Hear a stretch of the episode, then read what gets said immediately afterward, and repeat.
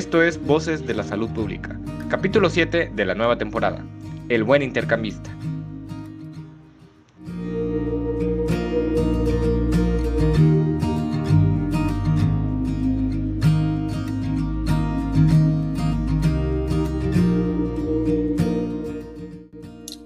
Y bueno, hola a todos, espero se encuentren muy bien el día de hoy.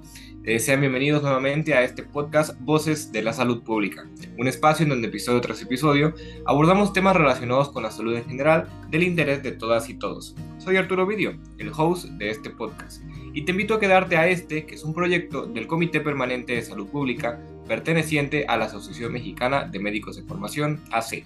Así que, damos inicio. El tema que vamos a abordar el día de hoy eh, realmente es un poco diferente a lo que solemos abordar en este podcast. Eh, pero como miembros de nuestra asociación es importante, pero sobre todo es sumamente interesante saber que existe eh, este, este lado de AMEF. Es un, es un área que tiene suma importancia y sobre todo eh, tenemos que entender que la relevancia de un intercambio académico en la formación de nosotros como futuros líderes en salud, no solamente en México, sino en el mundo, nunca debe de ser cuestionada la manera que tenemos nosotros como estudiantes y sobre todo como asociación de conocer acerca de la medicina sobrepasando fronteras nacionales e internacionales, pues es sumamente fantástico y es algo que solamente AMEF puede eh, compararse referente a este tipo de experiencias. Siempre nos ha gustado la siguiente pregunta. Nosotros como médicos o como estudiantes de medicina, ¿nos sentimos realmente capacitados para ejercer la medicina en cualquier parte del mundo? Es una preguntita que por ahí tenemos que tener muy en cuenta. Entonces, para ayudarnos con este tema, para que sobre todo conozcamos esto de primera mano de la jefa de las jefas, tenemos con nosotros a nuestro oficial nacional de intercambios nacionales. Ella es Andrea Zamora. Hola Andrea, mucho gusto, ¿cómo estás? Hola, mucho gusto. Gracias por invitarme. Estoy muy emocionada de estar en este podcast con ustedes y pues, qué alegría estar aquí. Claro, yo creo que es eh, desde que nosotros estamos en preparatoria y demás, una, una cosa que nosotros tenemos como muy en mente a la hora de entrar a la universidad es que, bueno, yo me quiero, yo me quiero ir de intercambio, ¿no? Entonces, más que todo, este tipo de, de oportunidades que pueda ofrecer, eh, pues, la, eh, la MEF como tal, pues es algo único, ¿no? Entonces, al realizar un intercambio estudiantil tenemos que tener muy en cuenta que además de, de nosotros estar como en un país distinto para conocer eh, costumbres, idiomas, lugares y personas, acumulamos sobre todo eh, nuevas experiencias ¿no? para, para, desarrollarnos profesional y personalmente. Eh, sin embargo, estas ventajas no están sujetas solamente a intercambios internacionales, sino que México tiene 32 estados de la República y realmente algo que, que nosotros hemos notado y que no nos puede dejar mentir cualquier persona es que es un mundo completamente diferente. Chiapas a Monterrey, a Veracruz, a Oaxaca, o simplemente en el sureste, ¿no? que se supone que tendríamos que compartir como una cultura en general, es hasta en los propios estados no es lo mismo estar en el norte de, Chiapas a estar en la, en la, costa, ¿verdad? Entonces, este tipo de intercambios nacionales nos ayuda a que nosotros compartamos una cantidad enorme de gastronomía, de cultura, de tradiciones y de costumbres. Entonces, este tipo de, de cuestiones, el realizar un intercambio nos ayuda a, a ver no solamente cómo son las culturas, sino sobre todo la medicina, ¿no? Porque no es lo mismo la medicina que nosotros podemos llegar a ver eh, de primer nivel en nuestro estado, en nuestra ciudad, a bueno, la medicina de tercer nivel que vemos en la Ciudad de México, que vemos en Monterrey o que vemos en Guadalajara.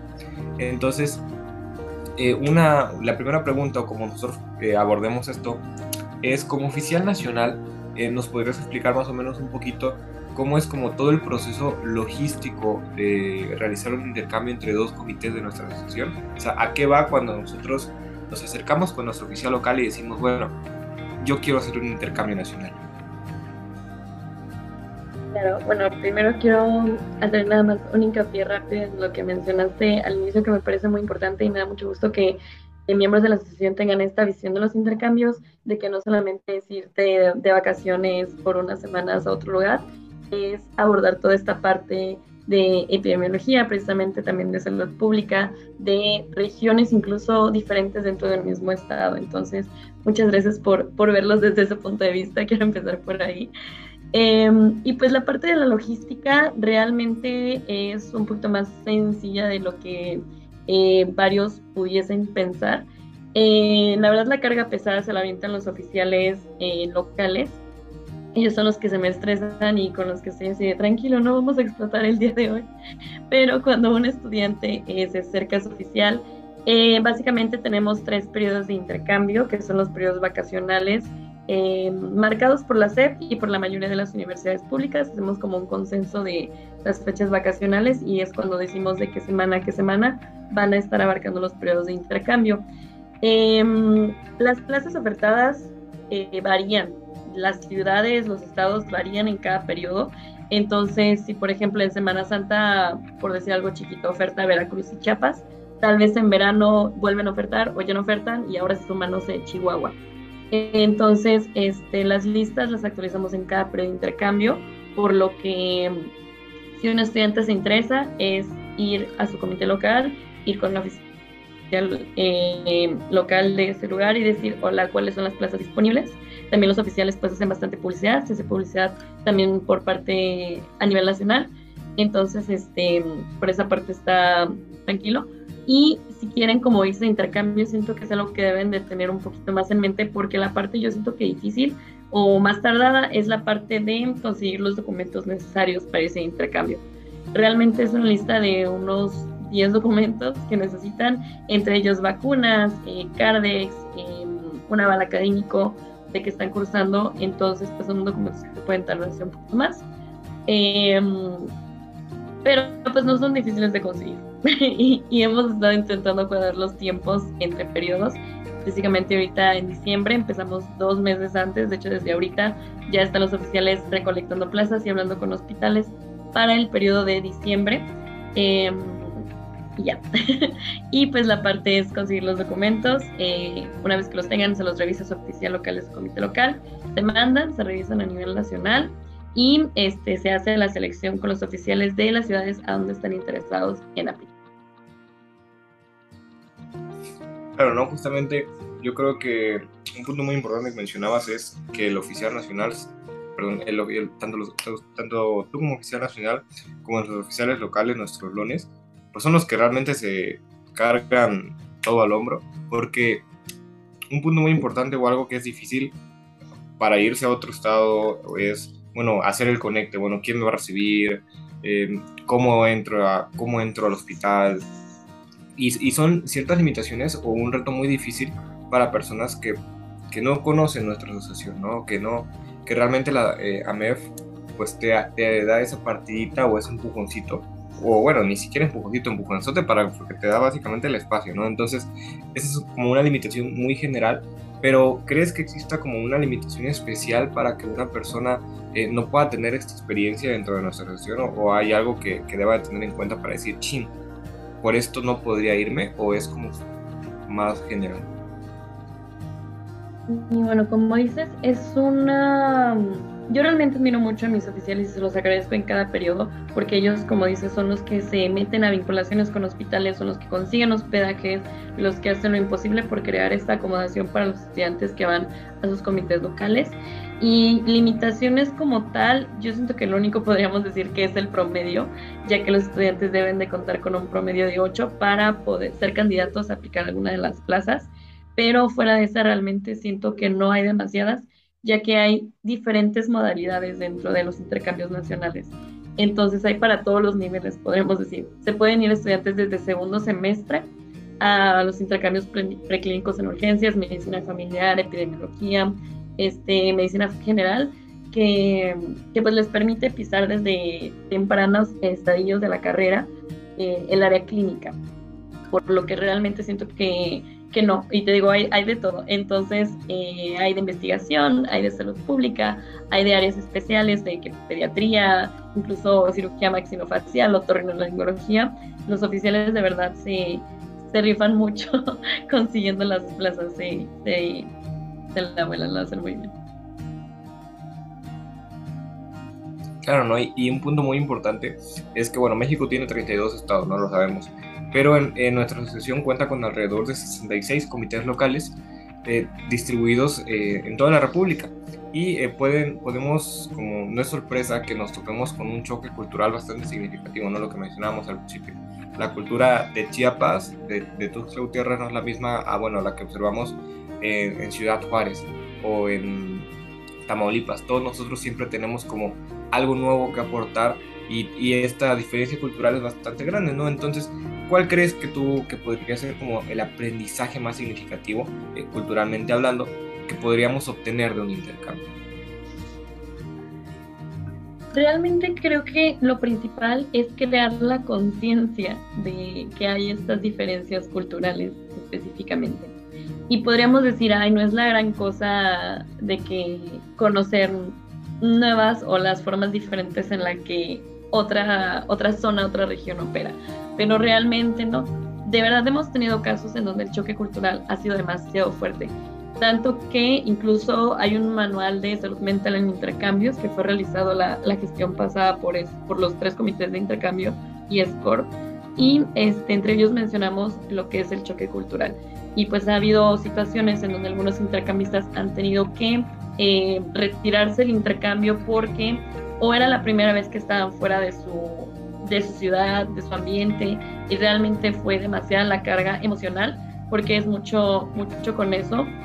Este, por lo que realmente siento que, que esta parte de choque cultural es, es, bastante, tiene bastante peso. A veces no lo notamos así porque algunos tal vez no son tan sensibles como estos cambios, son personas más adaptativas, más adaptables, pero pues eh, podemos tener estas situaciones en donde es demasiado para las personas. Y si me preguntas realmente qué es lo importante, siento que es esto, crear la conciencia de que hay una diferencia y que se tiene que respetar, porque siempre está un poquito el orgullo de defender lo que, lo que yo conozco, lo que creo que es lo mejor y como dices, dentro de un estado puedo decir, ay, la zona sur, que es donde yo vengo, es mejor que la zona norte, o tenemos mejor comida, o tenemos playas más bonitas o cosas así. Entonces creo que fomentar el respeto dentro de estas diferencias y este pues crear como este gusanito de querer aprender y tener, te digo, la conciencia de que hay más de lo que conoce uno dentro de su, de su ambiente y su estado. Claro, no, y se por ahí que uno vuelve, uno después de hacer un intercambio vuelve diferente, porque ya eh, se va por por ahí recuerdo que yo me, yo me topaba con amigos de que, bueno, se iban eh, eh, de intercambio en México y ya regresaban hablando como chilangos, ya ya yo regresé comiendo como mucho chile, comparado como que aquí no, no tanto. Entonces, ese, ese choque cultural o sobre todo esa, esa mezcla de culturas creo que es lo bonito, ¿no? Porque sí, vamos a aprender medicina y vamos a, sobre todo, como a, a, medirnos, ¿no? A decir, bueno, lo que yo aprendí en mi universidad lo puedo hacer sin problema con personas de tal escuela, ¿no? Entonces, eso es, eso es como muy importante y, yo sería con lo que me quedaría. Pero si hablamos... Eh, poco de salud pública, ¿no? De, de, lo que es este tema central de nuestro podcast. Eh, cada región de nuestro país, pues tiene diversas enfermedades, ¿no? Nos, sabemos que no es la misma incidencia de dengue en el sur de nuestro estado, en Chiapas, en Tabasco, que somos zonas un poco más tropicales, a bueno, al norte, ¿no? Que son eh, diferentes enfermedades. Entonces, ¿cuál crees que sea como este impacto que nosotros podemos tener en, como, como, estudiantes de medicina?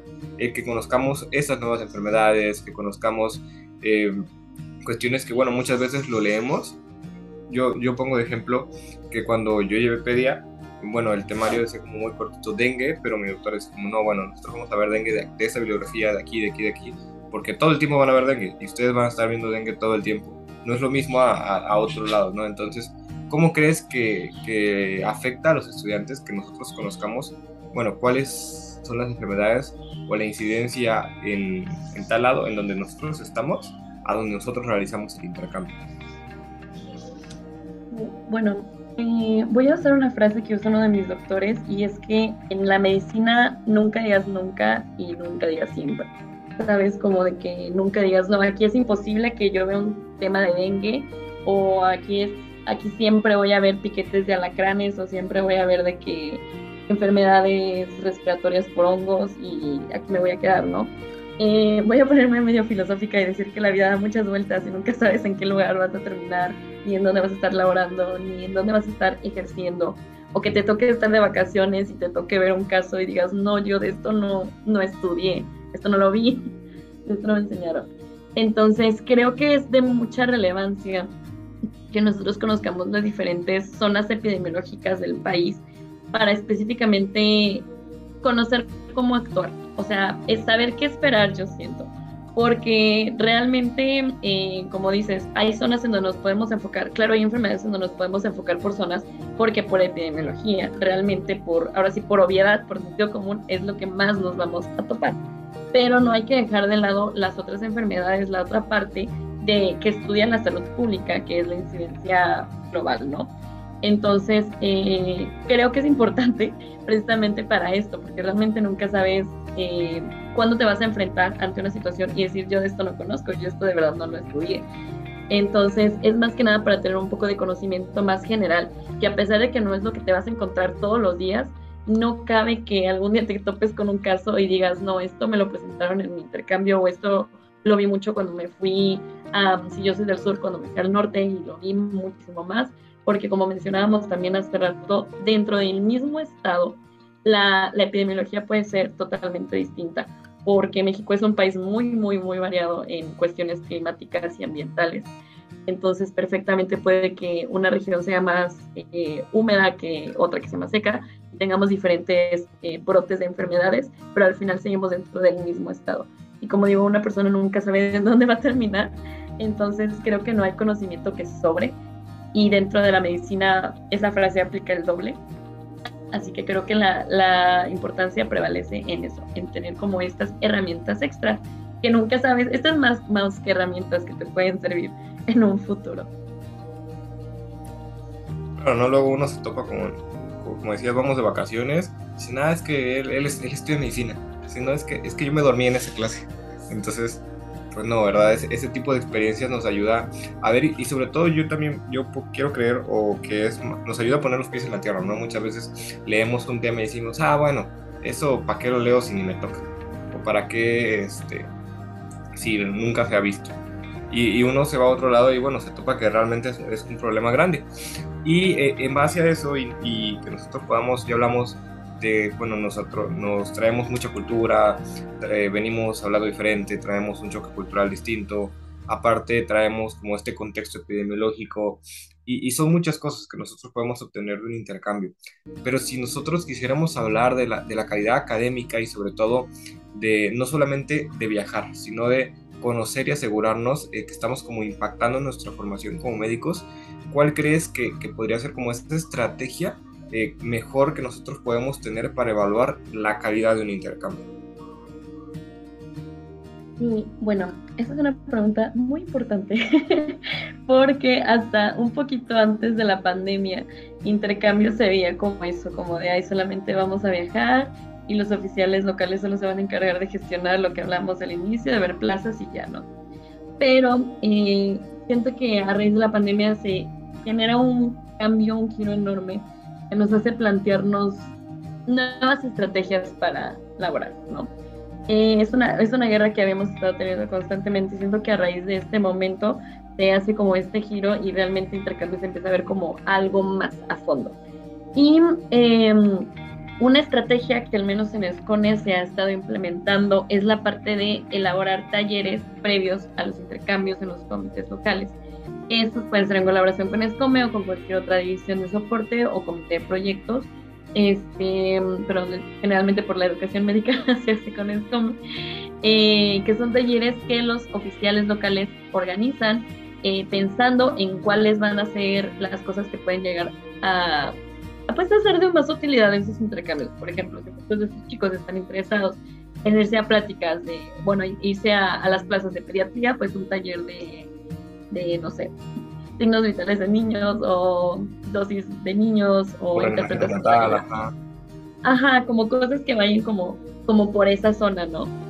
Este, eh, a nivel nacional también hemos estado intentando implementar estrategias para los chicos interesados en realizar intercambio. Por ejemplo, ahorita para verano se realizó la Purple Week, que también fue una semana de pláticas de interpretación de estudios de laboratorio y gabinete para eh, pues los chicos interesados que puedan tomarlo y tener como estas estrategias extra, ¿no? Y también cómo nos aseguramos nosotros que la plaza realmente pues, está funcionando. Eh, nosotros al finalizar el intercambio por parte del equipo nacional se les hace una post-evaluación a todos los chicos que realizan un intercambio. Ya tienen que responder de forma obligatoria para hacer acreditada su constancia, en donde se les pregunta acerca de las habilidades que ellos eh, creían tener antes de un intercambio y posterior al intercambio, ¿no? Y es como de, a ver, eh, ¿cómo te sentías respecto a esto? ¿Cómo sientes que saliste del intercambio? ¿Crees que te sirvió? ¿Crees que no te sirvió? ¿Te dieron más talleres? ¿Te dieron otras pláticas? Eh, ¿Qué fue lo que realmente sientes que te aportó como estudiante? Entonces, ese tipo de preguntas eh, el equipo nacional las revisa en todas las postevaluaciones y es cuando decimos, ok, si estamos funcionando, no estamos funcionando, cómo lo podemos mejorar, qué podemos implementar.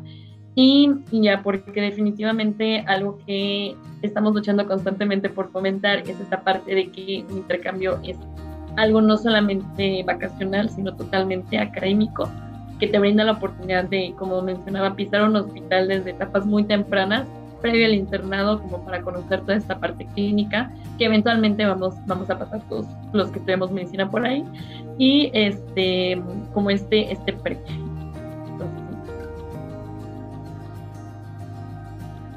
Claro, yo, yo, creo que muchas veces eso, a veces no tenemos, bueno, con todo esto, creo que los eh, intercambios y este, esta apertura de campos clínicos, como decías, ¿no? Cobró, cobró una importancia mucho más grande después de pandemia, porque cuántos no, no perdimos, no perdieron como ese, esa oportunidad de ir a campos clínicos eh, por, por, pandemia, valga la redundancia, y que bueno, podemos utilizar estos periodos vacacionales para intentar retomar o, obtener estas experiencias que, que eran indispensables para nuestra formación y que realmente a veces no tuvimos. Entonces, ya para terminar y como para ir cerrando esta parte, este, ¿cuál podríamos, ya como de manera conclusiva, podríamos decir que es la importancia eh, cultural, académica y social, o sea, las tres, de estas experiencias en la formación de un buen médico? ¿Cómo podemos definir que un intercambio realmente hace bueno ese, ese plus eh, en la formación de un, de un profesional de la salud. Ok, este, esta casi, casi viene siendo una respuesta como la que te dan de, no, es que no te lo puedo contar, tienes que vivirlo, ¿sabes? como retiro espiritual. sí, ¿no? Pero eh, a mí me da mucha alegría y mucho entusiasmo escuchar las anécdotas de, de los chicos chicas y chicas que se van de intercambio. Y es como de, no, es que sabes que antes de un intercambio yo no sabía, no sé, sacar sangre y ahora ya sé y realmente antes no hubiera podido, ¿no?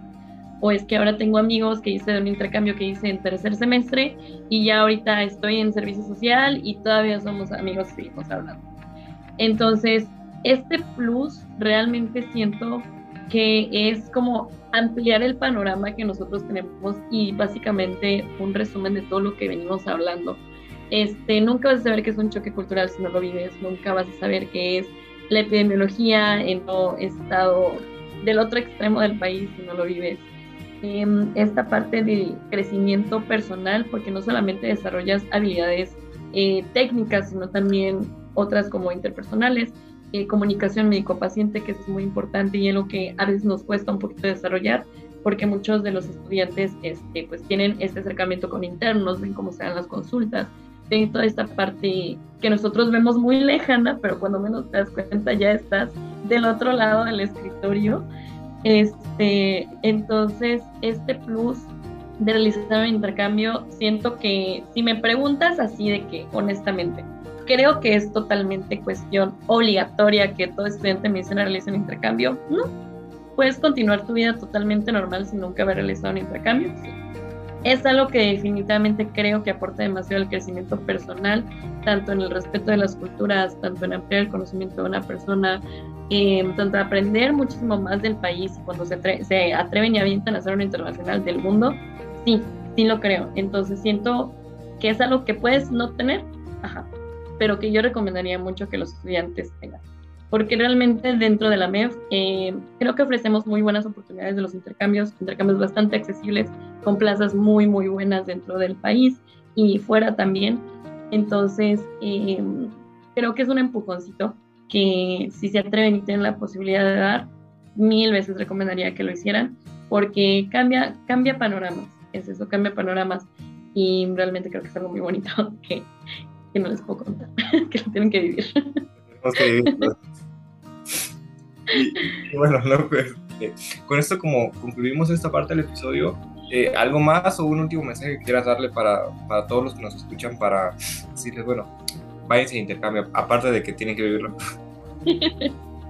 no, pues que muchas veces por tomarse el tiempo se llegaron hasta aquí a escucharnos. Que cualquier duda, eh, sus oficiales locales siempre están a la disposición de responderlas, al igual que su servidora internacional, y tienen los contactos. Este, y que realmente espero que se atrevan a hacer un intercambio. Eh, ofrecen, les repito, plazas muy, muy buenas en todo el país, incluso en estados, dentro de los estados que tienen más de un comité local, está permitido irse de intercambio por si no quieren irse tan lejos de casa. Entonces, eso igual puede ser como un dato que les puede servir. No pueden irse a intercambio dentro de su mismo comité local, pero sí en comités locales que estén al menos dentro del mismo estado. Em, y pues ya que espero que realmente les, les haya motivado, les haya servido este pequeño podcast. Muchas gracias como otra vez por invitarme y pues cualquier duda quedamos aquí en la disposición. Muchísimas gracias. Eh, bueno, ya fue Andrea Zamora, nuestra NONE, nuestra Oficina Nacional de Intercambios Nacionales. Y bueno, con esto eh, concluimos este episodio. Eh, te mandamos un fuerte abrazo y a todos los que nos escuchan, gracias por llegar hasta aquí, gracias por estar a lo largo de todo este episodio. te recuerdo que estés pendiente de todas nuestras redes sociales porque estamos constantemente subiendo nuevos episodios y estamos contribuyendo a la formación de todos los estudiantes de medicina. Esto fue Voces de la Salud Pública. Mi nombre es Arturo Vidio. Y bueno, te esperamos en la siguiente edición. Muchas gracias. Adiós.